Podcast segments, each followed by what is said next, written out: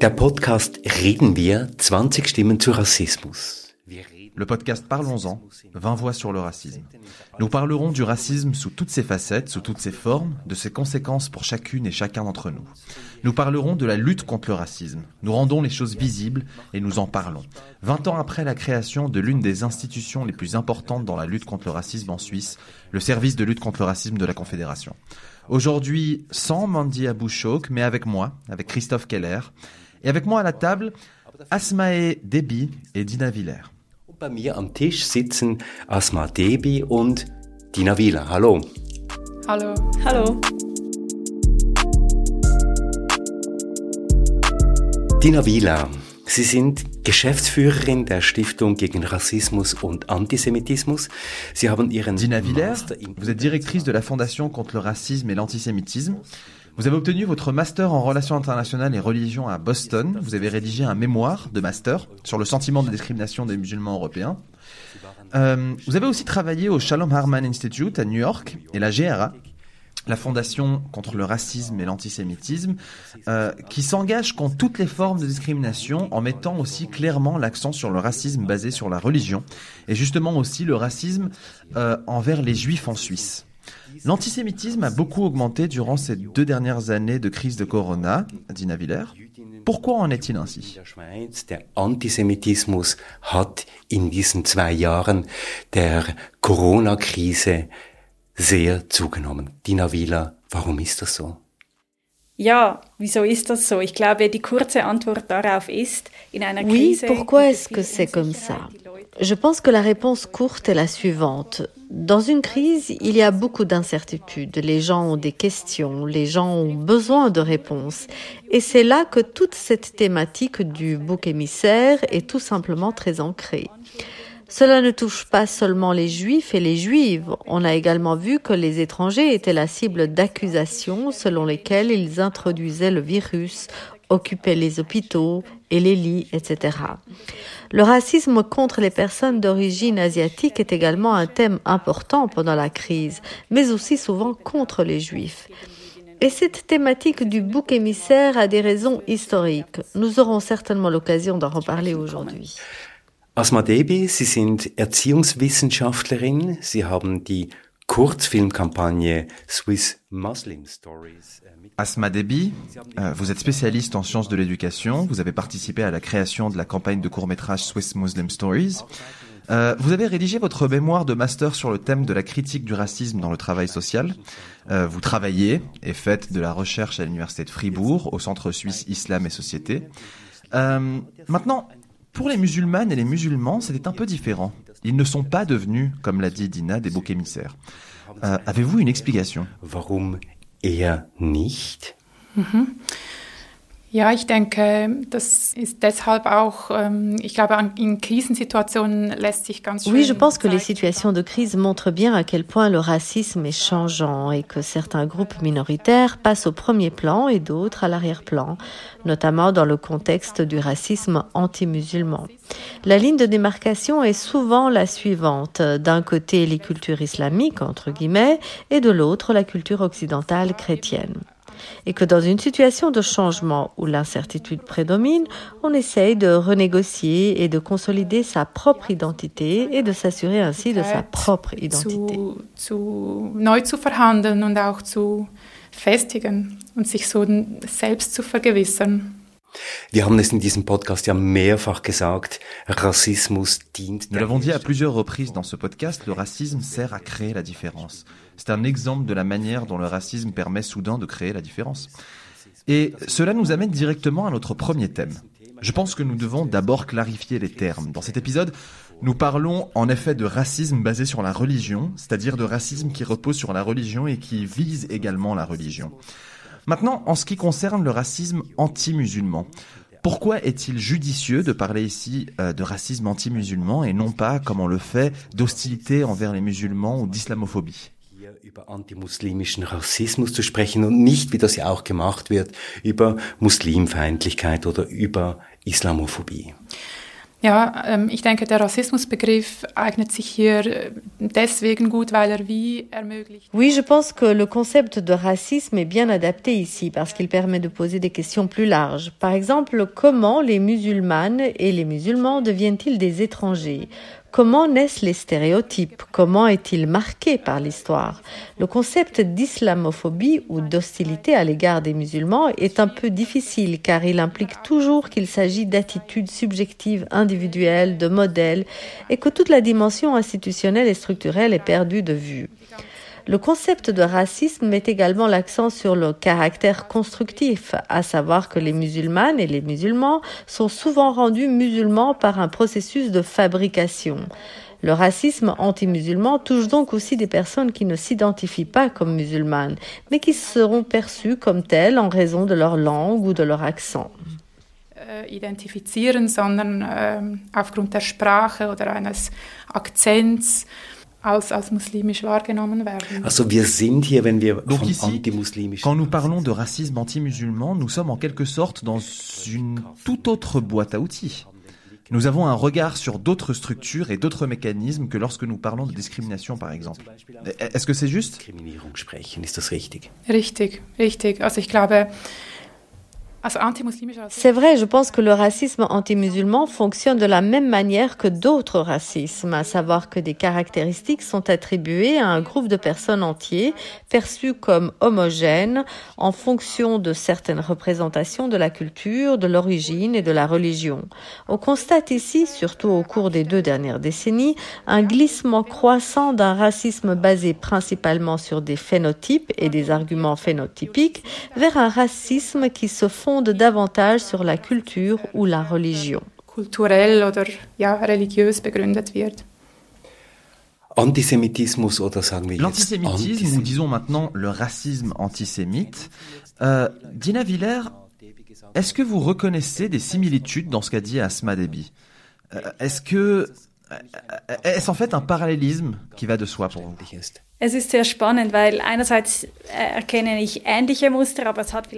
C'est très passionnant, car c'est d'une part, je reconnais des schémas similaires, mais c'est peut-être plutôt l'inverse qui s'est produit.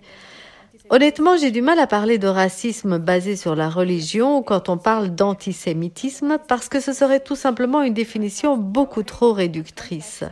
L'antisémitisme existe depuis 2000 ans et on peut peut-être dire que l'antisémitisme originel, que l'on appelle aussi anti-judaïsme, a été fortement influencé par l'Église catholique. Les Juifs y étaient considérés comme des autres en raison de leur religion. Mais cette exclusion a subi d'énormes changements au cours des 2000 dernières années.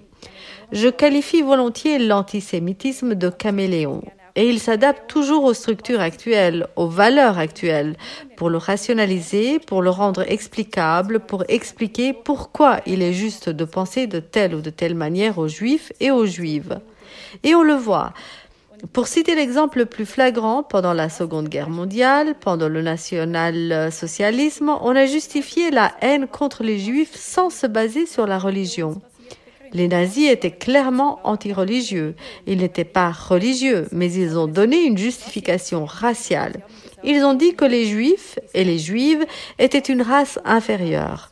Ils ont donc essayé de bloquer et d'expliquer scientifiquement pourquoi les juifs ne devaient pas faire partie de la société.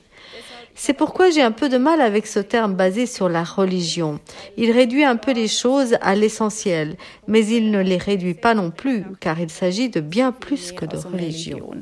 Religion. Also dieses Chamäleonhafte, das Sie jetzt ähm, betont haben, beim Antisemitismus, würden Sie sagen, Donc ce côté caméléon que vous venez de souligner en ce qui concerne l'antisémitisme, euh, diriez-vous qu'il s'agit d'une spécificité de l'antisémitisme ou l'appliqueriez-vous aussi, selon les cas, au racisme anti-musulman ou à l'hostilité envers les musulmans, si on veut nommer ce terme ici? Benennen will, anwenden? Ich denke schon, dass das äh, schon sehr typisch für den Antisemitismus ist, einfach weil es ihn schon so lange Je pense déjà que c'est très typique de l'antisémitisme, tout simplement parce qu'il existe depuis si longtemps. Et comme je l'ai dit, sous cette forme que l'on adapte toujours aux valeurs actuelles. Donc d'abord, comme notion de religion, c'était la valeur la plus élevée de la société. Dieu est la norme la plus élevée.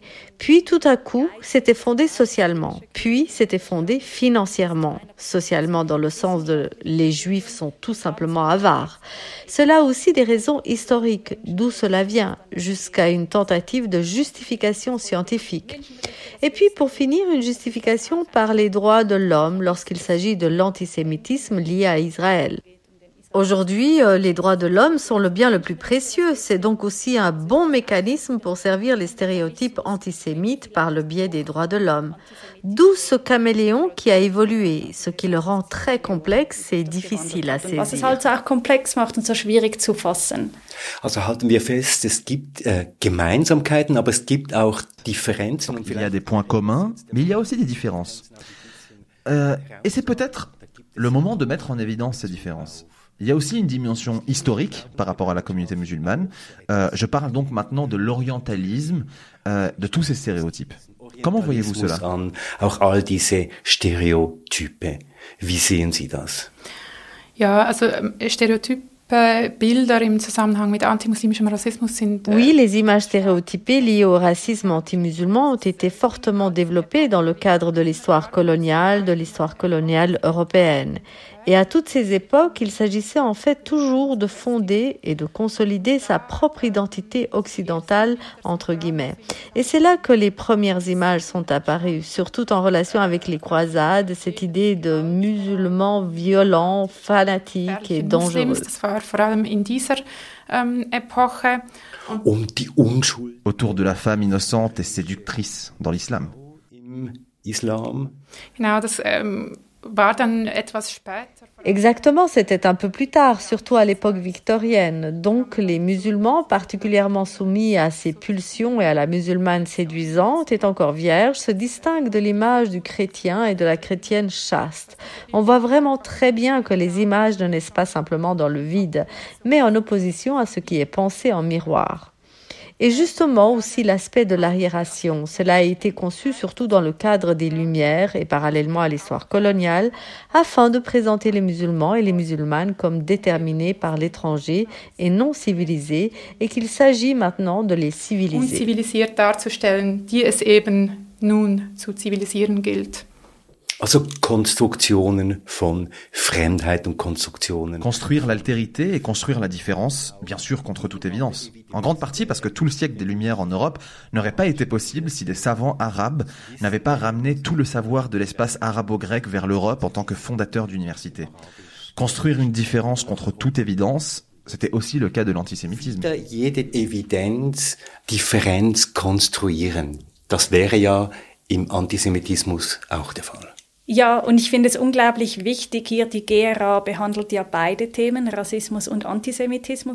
Oui, et je trouve que c'est incroyablement important parce que la fondation La Gra est l'une des rares organisations à traiter les deux thèmes à la fois, celui du racisme et de l'antisémitisme. Et je trouve qu'il est incroyablement important de reconnaître les points communs parce qu'il y en a quand il s'agit de savoir comment les personnes concernées se sentent, quelles sont leurs expériences, ces expériences de discrimination, ces stéréotypes que l'on retrouve d'ailleurs dans les deux communautés religieuses. Mais les mécanismes du racisme et de l'antisémitisme fonctionnent différemment. Et je pense qu'on l'a très bien entendu chez Asma. Comment cela fonctionne-t-il? Même dans le cas du racisme envers les musulmans, il s'agit avant tout de dévaloriser les gens. Donc, dans le racisme classique, on pousse vers le bas, on dit que ces autres sont moins civilisés, moins éduqués. Ils ne sont pas aussi bons que nous. Nous devons nous protéger d'eux parce que sinon ils prendront le contrôle du pays et comme je l'ai dit, ils seront moins civilisés. Dans le cas de l'antisémitisme, cela fonctionne un peu différemment, ce qui le rend si complexe. On pousse vers le haut et les juifs sont présentés comme particulièrement avides et puissants. Et c'est pourquoi ils sont si dangereux. C'est pour cela qu'il faut se méfier d'eux. D'autres mécanismes sont donc à l'œuvre et on le voit par exemple dans de nombreuses théories d'extrême droite, le nouvel ordre mondial et ainsi de suite. Au final, c'est toujours le juif qui est derrière. Ils amènent apparemment tous ces flux migratoires en Europe pour déstabiliser l'Europe. Mais derrière tout cela, il y a quand même le juif. Ce sont donc d'autres mécanismes. Obwohl ich da, glaube ich, auch hinzufügen würde, dass es wird auch in der Forschung etwas problematisiert. Also dass diese Differenzen gibt es auf jeden Fall. Bien que je pense qu'il y a des différences, mais aussi dans les arguments de conspiration contre les musulmans qui, en tant que minorité, minorités croissantes, ont ou auraient tendance à envahir l'Europe ou à s'en emparer, je pense qu'on leur attribue de la même manière trop de pouvoir ou trop de potentiel d'action.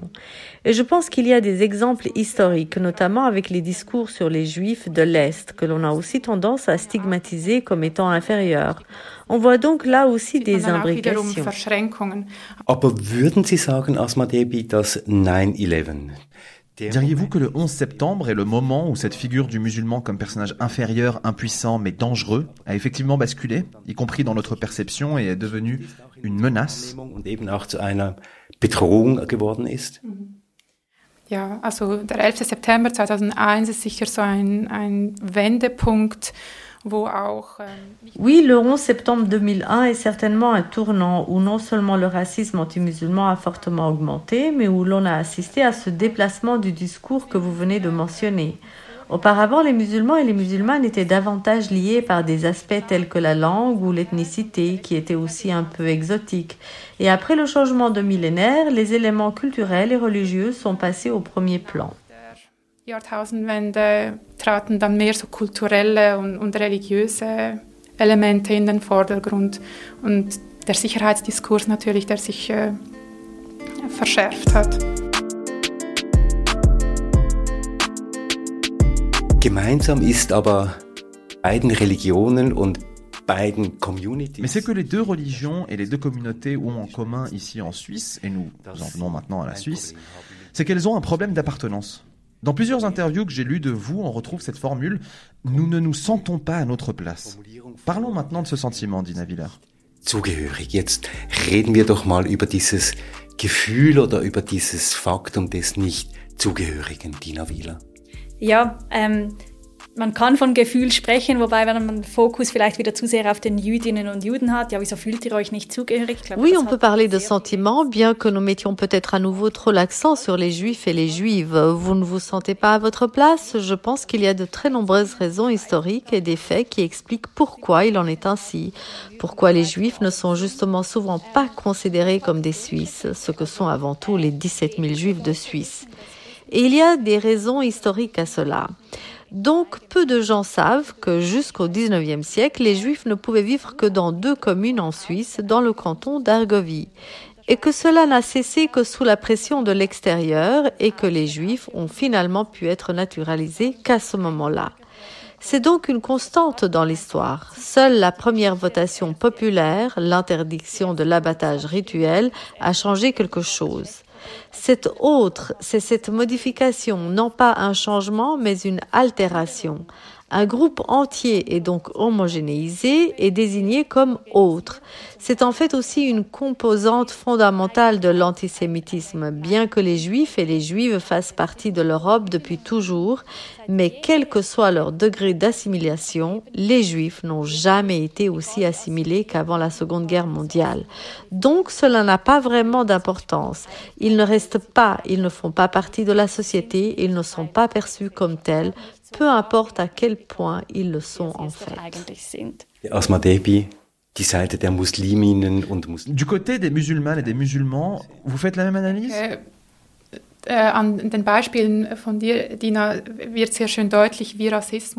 Je pense que les exemples que tu as donnés illustrent très bien comment le racisme ou même l'antisémitisme peuvent fonctionner même sans le groupe de personnes en question. Et c'est pareil pour le racisme anti-musulman. Les jeunes musulmans et musulmanes peuvent être nés ici, avoir grandi ici, se considérer comme religieux ou non. Indépendamment de cela, ils sont considérés comme n'appartenant à personne, comme étrangers et comme différents. Et c'est bien sûr très pesant, et cela a aussi une influence sur l'image que l'on a de soi, sur les différentes manières de se comporter. Mais en fin de compte, il s'agit toujours d'un comportement que l'on s'en défende ou que l'on intériorise. On est dans une lutte constante. äh, Struggle. Ich würde das eine Projektionsfläche nennen, oder? Sowohl Musliminnen wie Muslime wie auch Jüdinnen und Juden. J'appellerais cela un écran de projection, à la fois pour les musulmans et pour les juifs. Ils deviennent simplement un écran de projection de l'extérieur, ce que cela signifie d'être apparemment juif ou musulman. Et bien sûr, cela déclenche une quantité incroyable dans les communautés respectives, comme vous le dites. Comment gérer cela? L'intériorisez-vous? Y résistez-vous? Jetzt hat Asmadebi das Wort werden gelesen. Äh, Asma Debi, vous avez utilisé le terme être lu. Cela m'étonne vraiment. Qu'est-ce que cela signifie dans votre analyse? Qu'est-ce que cela signifie? Euh, Les gens sont lus d'une manière ou d'une autre. Ja, ich denke, so dieses, die, die Fremdbestimmung eigentlich über, über eine bestimmte Identität. Also zum einen. Oui, je pense que la détermination étrangère est en fait perçue et réduite à travers une certaine identité, une certaine facette de leur identité, l'appartenance religieuse ou l'appartenance religieuse supposée. Et celle-ci prend alors une importance démesurée, indépendamment du fait que la personne s'identifie elle-même comme musulmane ou non. auch als muslimisch identifiziert oder nicht. Eben in diesem gelesen werden gibt es ja einen aktiven Part und das ist Dans ce être lu, il y a en effet une partie active, et c'est celui qui lit ou celle qui lit. Et l'autre qui est lu. C'est déjà en soi un déséquilibre de pouvoir, non Ja, also wir hören sehr oft, vor allem auch von jüdischen Schülerinnen und Schüler, Schülern, dass sie sagen, sie hören, Oui, on entend très souvent, surtout de la part des écoliers juifs, qu'ils disent qu'ils entendent Tu n'as pas du tout l'air juif. Il y a donc toujours un certain étonnement, car il semble y avoir une image intériorisée de ce à quoi un juif ou une juive sont censés ressembler. Premièrement, beaucoup de gens ne savent pas que tous les juifs ne sont pas orthodoxes. Si c'est le cas, alors il y a beaucoup d'étonnement qu'il y ait aussi des juifs qui vous ne voyez tout simplement pas et qui n'ont pas les apparences extérieures typiques. Et puis vous pouvez voir à quel point les images antisémites sont souvent profondément intériorisées et comment elles sont révélées. Cela semble très inoffensif, mais cela a un effet de résonance incroyable. mit. Also das Aussehen wäre gewissermaßen die Schlag. Donc l'apparence est en quelque sorte le titre qui simplifierait ensuite la lecture? Ja, und diese Lektüre, die sieht je nachdem, kann ganz anders ausfallen. Also wir sehen zum Beispiel in empirischen Oui, la lecture peut être très différente selon le cas. Nous voyons par exemple dans des études empiriques qu'il y a des déclarations d'anciens travailleurs immigrés qui ont d'abord été perçus et adressés comme travailleurs immigrés.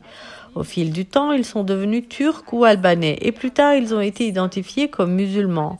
En fait, on est lu différemment tout au long de sa vie. Ja, nochmals gelesen wird. Et là, nous sommes bien sûr dans le domaine des discriminations multiples et des attributions multiples. Mais je voudrais maintenant savoir, euh, la Constitution fédérale et les droits fondamentaux qui sont inscrits dans la Constitution fédérale garantissent en effet le libre exercice de la religion. La liberté de religion est inscrite dans la Constitution. Vous l'avez déjà mentionné, Dina Villers, cela n'a pas toujours été le cas historiquement et ne l'est toujours pas aujourd'hui. Vous avez mentionné l'interdiction de l'abattage rituel. Vous avez aussi mentionné qu'il y avait des restrictions pour les juifs. Donc des restrictions structurelles claires. Sont-elles encore en vigueur aujourd'hui? Absolut. Also um nochmals auf dieses Beispiel zurückzukommen, es war nicht nur so, dass Jüdinnen und Juden nur in diesen zwei Dörfern leben durften. Sie durften Absolument. Revenons encore à cet exemple. Non seulement les Juifs n'étaient autorisés à vivre que dans ces deux villages, mais en plus ils n'étaient pas non plus autorisés à vivre sous le même toit que les non-juifs. Donc si vous allez dans ces deux villages aujourd'hui, vous voyez beaucoup de maisons avec deux portes et deux entrées. Eh bien, je pense que c'était juste un rappel incroyablement agréable de ce que c'était à l'époque. Cela caractérise euh, les deux portes qui attirent l'attention sur cela exactement et qui ont un effet durable. Cela se voit encore aujourd'hui lorsqu'il s'agit du travail des mémoires et de la culture de la mémoire en Suisse. La Suisse n'en est en fait qu'à ses balbutiements et il faut toujours une pression incroyable de l'extérieur pour que la Suisse fasse face à sa propre histoire. Les gens aiment se cacher derrière le concept de neutralité, même lorsqu'il s'agit du sujet de la Seconde Guerre mondiale. Cela renvoie au débat de Burle d'aujourd'hui, où les gens n'aiment pas parler des relations pas si belles entre la Suisse et cette époque, par exemple dans le rapport Bergier. Je retrouve toujours ce terme d'avoir dormant, c'est-à-dire les avoirs des juifs assassinés qui étaient stockés sur des comptes bancaires suisses. Je pense que c'est un terme très banalisant. Ce dont il s'agit en fait, c'est de l'argent des gens qui sont morts dans un génocide. Et là aussi, il a toujours fallu beaucoup de pression à la Suisse pour vraiment regarder et faire le travail dont elle avait besoin. Je ne pense pas que nous soyons à un point où l'histoire suisse a été suffisamment cet égard. Nous sommes ici en présence de structures similaires à celles de l'antiziganisme ou du racisme anti-noir. Mais il y a maintenant un point de départ très actuel, à savoir la question de savoir comment la Suisse doit traiter les symboles nazis. La GRA a récemment lancé une pétition. Initiative lanciert. Genau, also das bläst hier genau ins selbe Horn. Der Bundesrat hat vor kurzem, vor zwei Wochen sich. C'est le même son de cloche ici. Il y a deux semaines, le Conseil fédéral s'est prononcé contre une interdiction systématique de la symbolique nazie dans l'espace public. Trois interventions de parlementaires sont actuellement en suspens et la réponse du Conseil fédéral nous a beaucoup choqués et déçus. C'est pourquoi nous avons lancé cette pétition en ligne. Plus de 13 000 personnes l'ont déjà signée. Cela montre donc aussi que le Conseil fédéral n'a apparemment pas bien lu l'esprit du temps. Et je trouve étonnant que l'on veuille d'une part ériger un mémorial à Berne pour rappeler cette époque, mais que l'on n'interdise pas en même temps les symboles nazis. Je ne vois pas comment on peut faire les deux.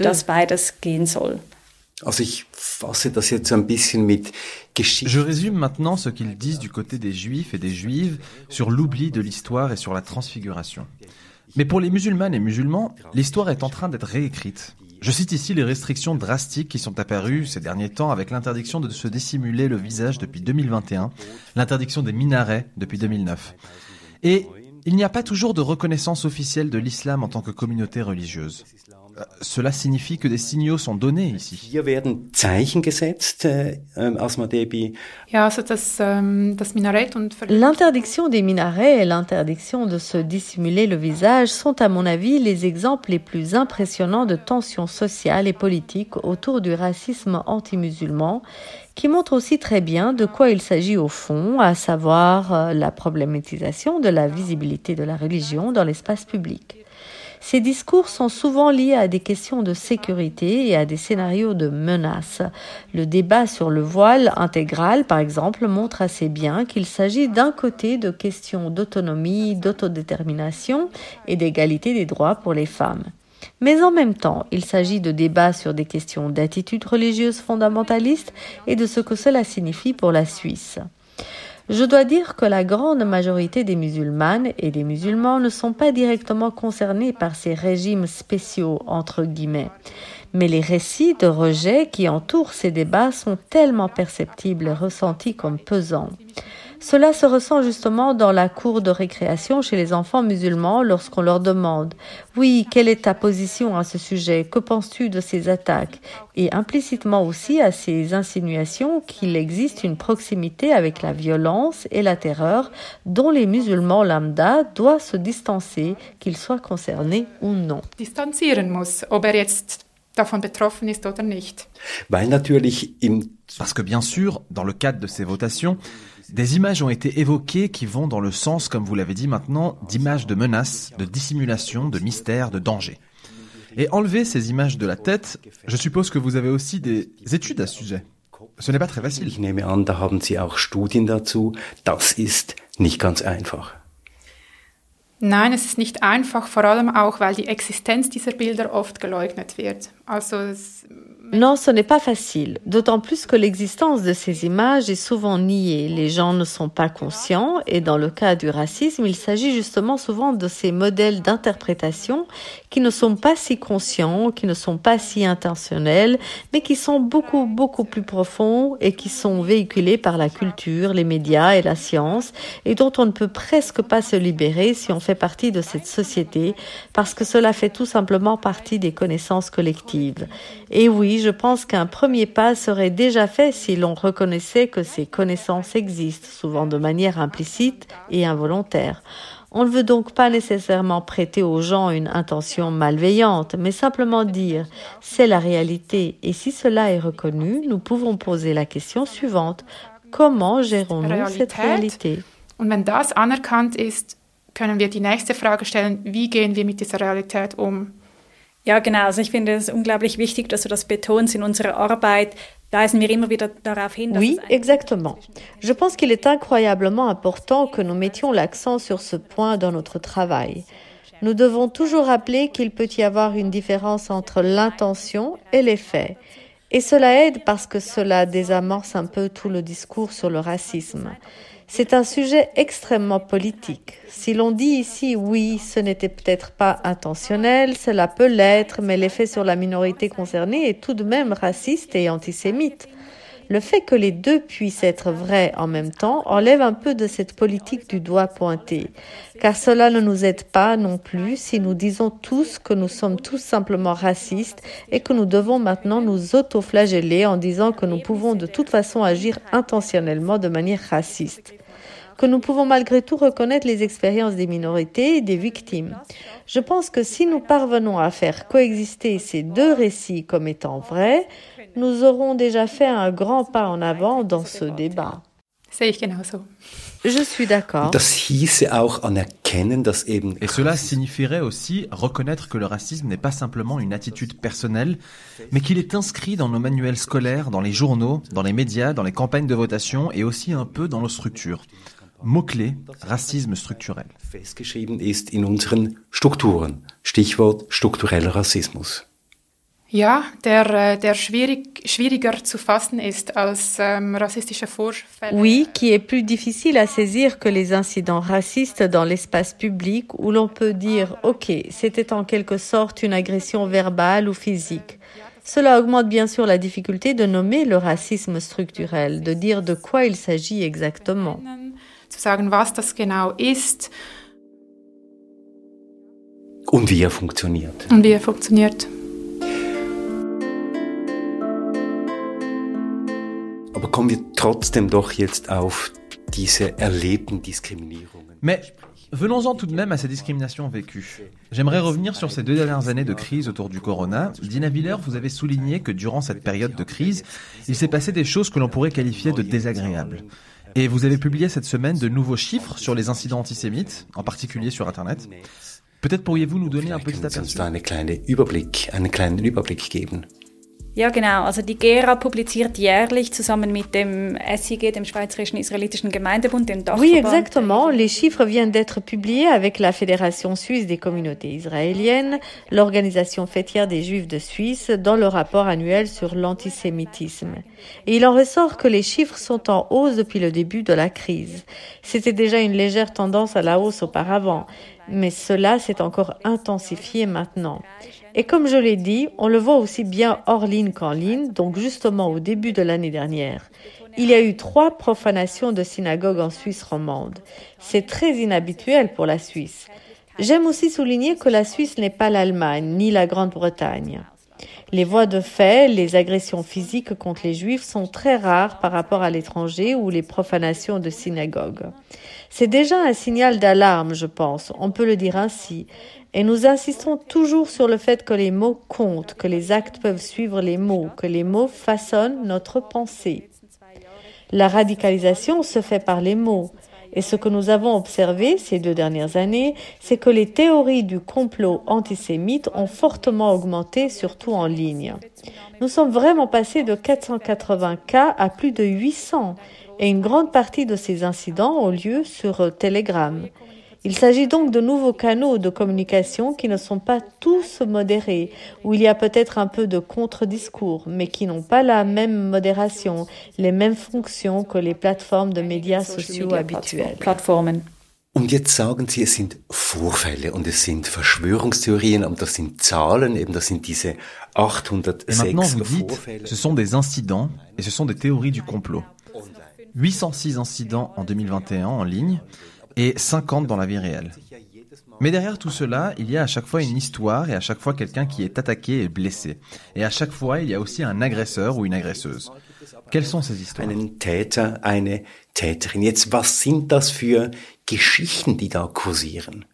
Ja, das ist ganz divers. Also jeder Fall ist einzigartig und man kann eben nicht einfach einen Rundumschlag machen. Jeden, jeder Fall oui, muss c'est très varié. analysiert werden. Chaque cas est donc unique et on ne peut pas simplement faire un tour d'horizon.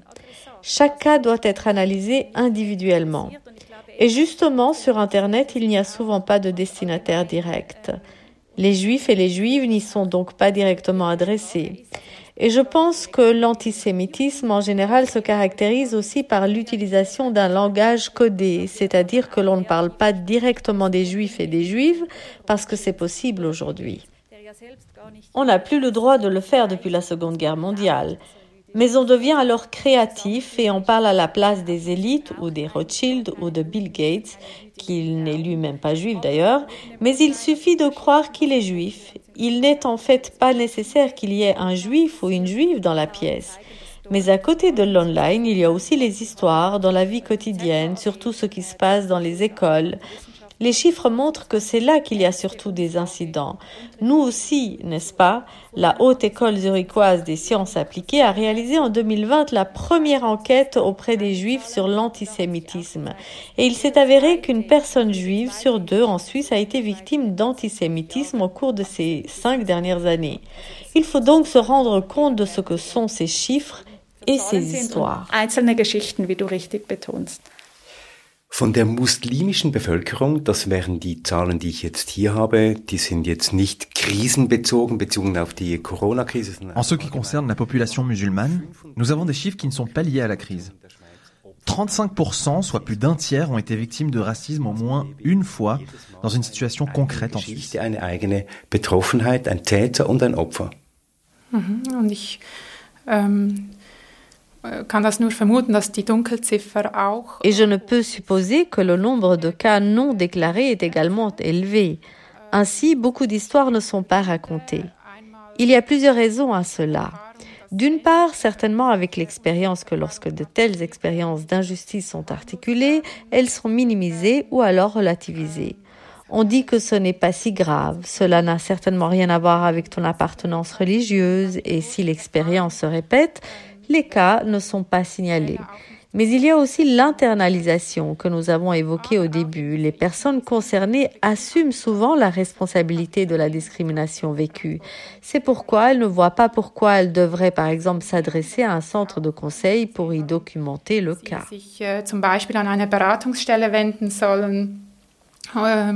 ja, und, und den Fall dort äh, dokumentieren. Et pourquoi cela? Pourquoi ce sentiment de honte? Et pourquoi cette internalisation? Weil äh, ich denke, das liegt an diesem verkürzten ver gesellschaftlichen Verständnis von Rassismus als etwas, was auf dieser Parce que je pense que c'est dû à cette compréhension sociale réductrice du racisme comme quelque chose qui se passe à ce niveau subjectif interpersonnel et que l'on peut alors expliquer un rapport social de manière relativement simple et un peu complexe en disant oui, c'est juste ce sont des cas individuels isolés et cela arrive à un moment donné. Et par exemple, dans des études empiriques, il y a des déclarations où des femmes musulmanes, qui sont visiblement musulmanes, disent en raison d'un foulard, oui, j'ai finalement décidé de le porter et j'en assume maintenant les conséquences. Il s'agit donc vraiment d'une prise de responsabilité sociale, car cela permet de reprendre un certain pouvoir d'action. C'est un peu compréhensible, ce mécanisme de coping. Coping-Mechanismus. Und ich denke diesen tiefen Wunsch zu, dazu zu gehören, oder? Wenn man aufmuckt, wenn man Et je pense aussi à ce désir profond d'appartenance. Si on se rebelle, si on dit ce qui nous dérange, si on appelle la discrimination par son nom, on ne se rend pas forcément plus populaire. Je pense qu'il y a aussi le fait que beaucoup de gens se disent, tu sais quoi, je conduis plus sûrement si je ne dis rien. Wenn ich gar nichts sage. Diese Normalisierung, die geschieht, dass wir ja nicht C'est une normalisation qui se fait pour que nous ne nous fassions pas remarquer. Oui, pas du tout. Nous sommes déjà suffisamment problématisés dans le discours. Si je dois encore faire entendre ma voix et y contribuer, je préfère me retirer. Zurück. Und nochmals, um auf die Zahlen und die Dunkelziffer zu sprechen zu kommen, ich denke, es ist schon auch wichtig. Pour en revenir aux chiffres et au nombre de ce cas non recensés, je pense qu'il est important de le souligner encore une fois. Ce n'est pas une science exacte. On nous demande souvent s'il y a une augmentation ou une diminution du racisme. Si on ne le signale pas, il n'est pas possible de le faire dans la bonne mesure. Mais je pense que ces chiffres sont utiles. Ils sont un thermomètre. Ils peuvent refléter des tendances et c'est possible. Aber medial vermittelt werden dann doch eher immer wieder die Zahlen. Mais ce qui est transmis par les médias, ce sont plutôt les chiffres, n'est-ce pas? Mais raconter les histoires, les préoccupations, les blessures et les transmettre à la société à partir d'histoires, c'est encore une ganz toute autre affaire. Sache. Ja, obwohl ich auch da vielleicht, äh, es, es gibt auch in der Antirassismus. Oui, il y a aussi dans le milieu antiraciste une tendance à faire beaucoup de storytelling et à raconter des histoires individuelles. Et les histoires ne sont naturellement divertissantes que si elles sont racontées de manière particulièrement attrayante. Et cela peut être difficile, notamment pour les expériences de discrimination très subtiles qui ne comptent pas alors euh, et ne sont pas peut-être aussi divertissantes. Donc cette tendance du storytelling à tout considérer comme un contrepoids à cette approche purement numérique est également préoccupante.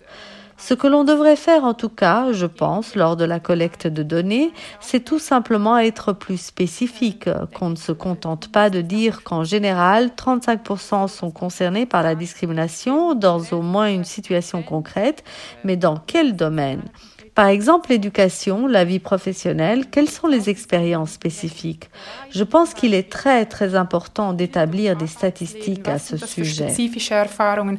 Das statistisch zu erheben, denke ich, ist nach wie vor sehr, sehr wichtig.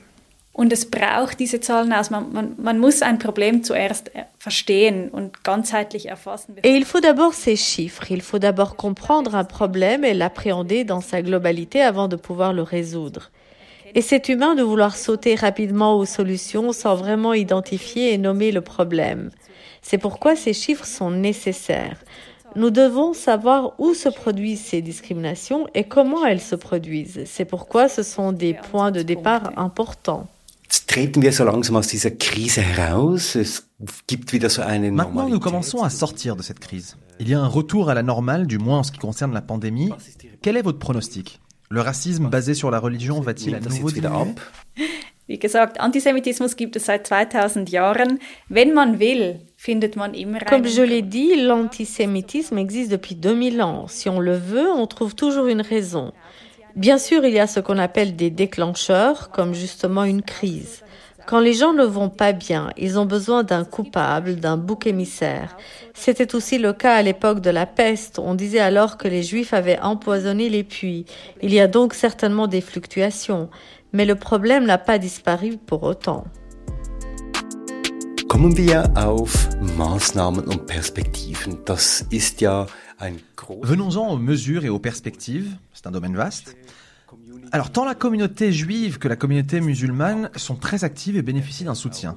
D'une part, le service de lutte contre le racisme, la Commission fédérale des migrations, la Commission fédérale contre le racisme et les autorités cantonales, tous soutiennent toute une série de programmes visant à exercer et à promouvoir des formes de comportements non discriminatoires et non racistes dans cette société. Je vous demande maintenant, à toutes les deux, si de votre point de vue, ces mesures prises sont aujourd'hui suffisantes. Diese Maßnahmen, die heute ergriffen werden? Ich denke, ähm, Je pense que cette tendance à l'augmentation des mesures est certainement réjouissante car elle indique qu'il y a une prise de conscience du problème. Et déjà, par exemple, dans le dernier rapport du service de lutte contre le racisme, le fait que la notion de racisme anti-musulman y soit intégrée est très très utile pour la compréhension analytique du problème, je pense. Je pense néanmoins que l'intégration ou l'implication des acteurs de la société civile n'en est qu'à ses débuts et qu'elle doit être renforcée à l'avenir et pas seulement dans le cadre de projets. Les projets sont limités dans le temps. Il faut donc penser à des perspectives à plus long terme, y compris pour sa propre institution. Je vous ai ensuite demandé comment elle reflétait la composition de la population dans son propre in, personnel eigenen, im eigenen Personal. Und Einbindung der Implication des acteurs de la société civile. Qu'entendez-vous par là et quelle serait une perspective à long terme? Où devrait-on s'engager? Ja, wahrscheinlich ähm, wirklich so auf dieser institutionnellen Ebene, also dass Musliminnen und Muslime nicht mehr nur als Oui, probablement qu'à ce niveau institutionnel, les musulmanes et les musulmans ne devraient plus être perçus comme des destinataires faisant appel à certaines offres, mais qu'ils soient également représentés au niveau institutionnel.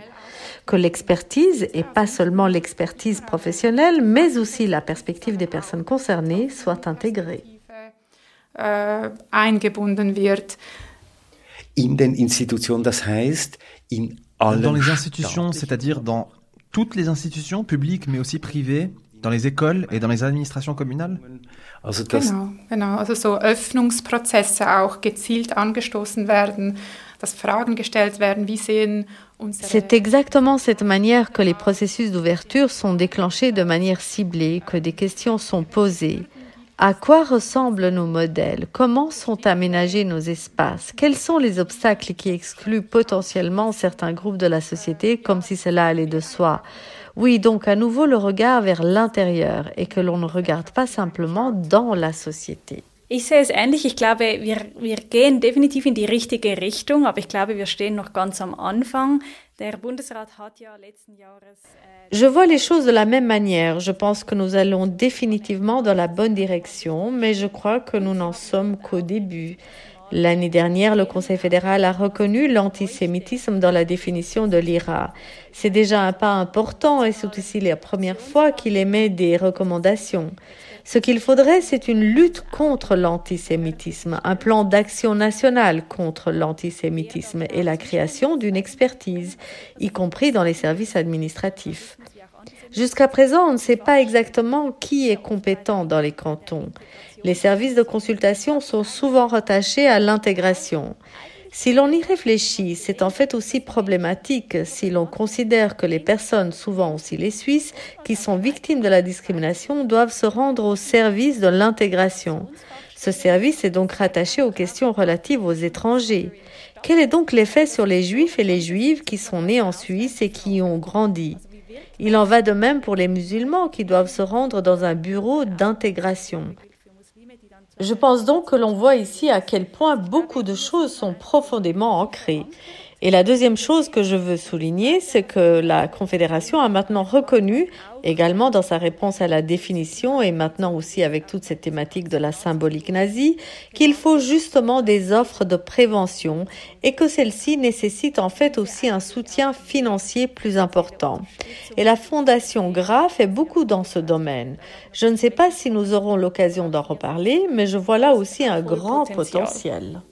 Vielleicht ergänzend noch zum ersten Punkt, den du nanntest, also diese Ansiedlung von Peut-être pour compléter le point de la protection contre la discrimination dans le cadre de la question de l'intégration, je pense que l'on voit non seulement à quel point cette autre est ancrée, mais aussi l'intersectionnalité. Il s'agit souvent d'une ethnisation de l'appartenance religieuse, mais aussi à l'inverse de la charge religieuse de l'ethnicité.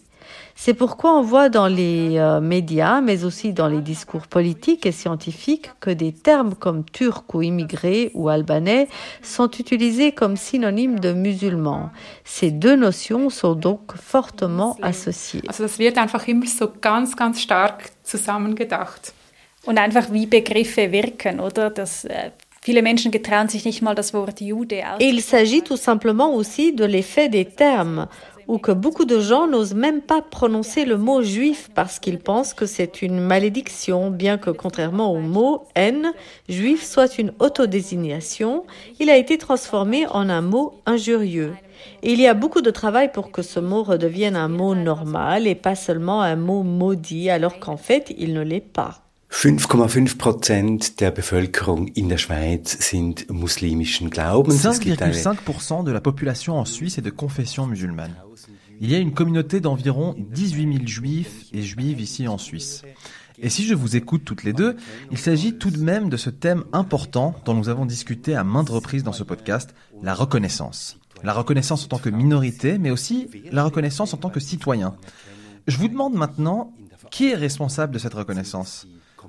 Est-ce que ce sont les communautés qui doivent lutter pour leur reconnaissance? Ou est-ce que ce sont plutôt les instances politiques de l'État qui doivent accorder cette reconnaissance Anerkennung geben müssen?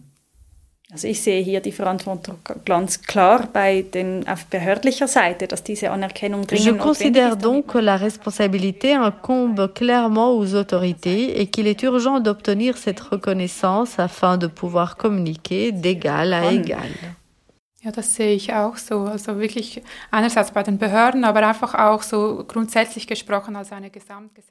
Oui, je suis d'accord. Vraiment auprès des autorités, mais aussi fondamentalement comme une tâche de la société dans son ensemble, car la reconnaissance sociale signifie aussi reconnaître et désapprendre certains modèles d'interprétation chez soi. Ce sont des devoirs qui doivent être faits à la maison. Il n'est pas nécessaire de rencontrer l'autre pour en apprendre encore plus sur les personnes marquées comme étrangères. Markiert äh, sind. Da gibt es aber auch ganz praktische Maßnahmen, die getroffen werden können. Et il y a aussi des mesures très pratiques qui peuvent être prises dans le cadre de cette reconnaissance. Vous avez déjà évoqué les programmes de prévention, mais aussi par exemple du côté musulman, la formation des imams. Donc, vous plaideriez aussi pour que l'on prenne vraiment en main ces questions pratiques? Ja, ich denke, auf muslimischer Seite ist ähm, hier eine Hür- Hürde, dass ähm, sie keine öffentlich-rechtliche Anerkennung Oui, je pense que du côté musulman, l'un des obstacles est qu'ils n'ont pas de reconnaissance juridique publique, qu'ils ne peuvent pas prélever d'impôts auprès de leurs membres et que le financement se fait principalement par le biais des adhésions ou des dons, ce qui réduit les ressources financières disponibles.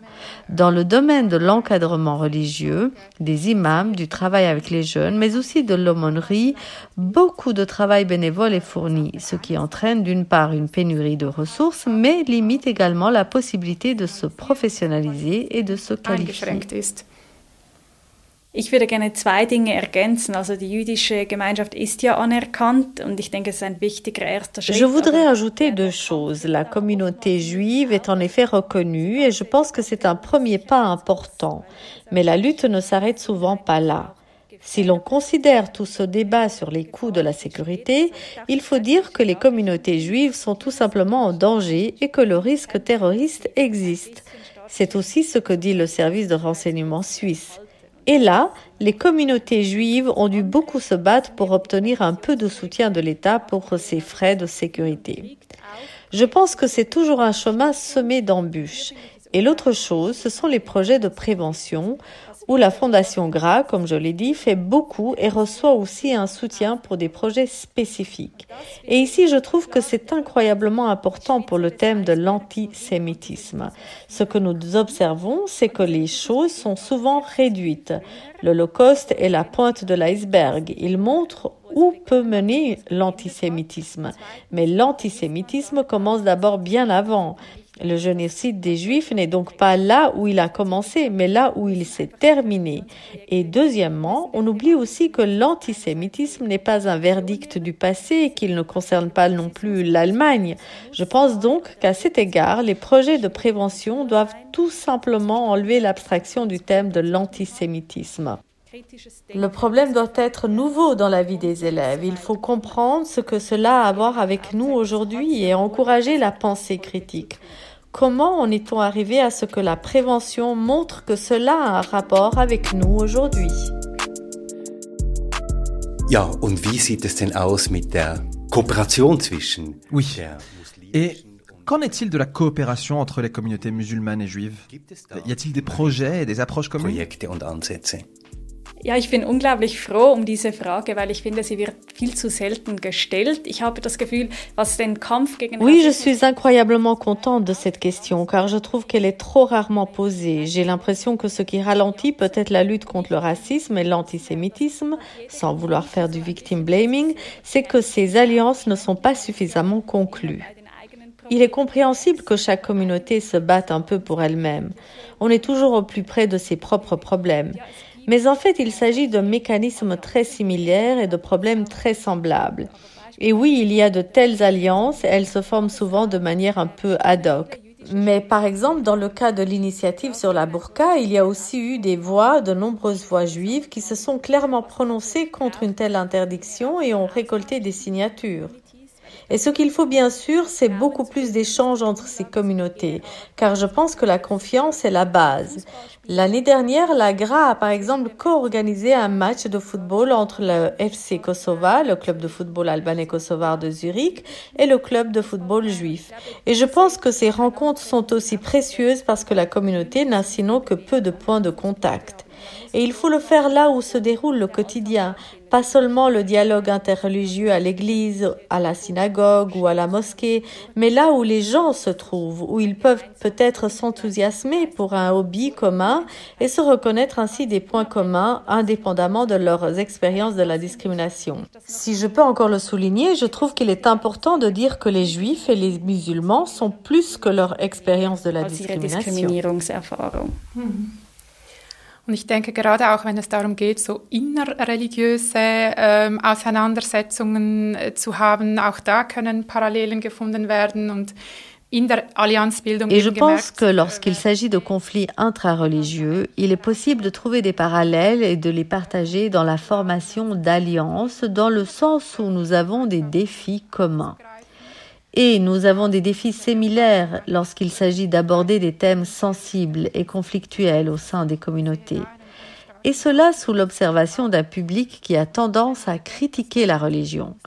J'y vois donc un lien fort, et si l'on considère que dans le cas du racisme anti-musulman, on dit souvent que l'antisémitisme est le seul problème des immigrés musulmans, je pense que la prise de conscience de cette appropriation permet de déjouer les tentatives des cercles populistes de droite de montrer les minorités les unes contre les autres, de faire la distinction entre le bon étranger et le mauvais étranger, et qu'il est important de se réunir dans un espace protégé et que la confiance s'installe peu à peu. Je pense que cela peut contribuer grandement à l'autonomisation. indem äh, man sich vorhin schon in einem geschützten Raum zusammengefunden hat und eben wie du sagst, langsam, langsames Vertrauen gebildet hat, denke ich, äh, kann sehr ermächtigend sein.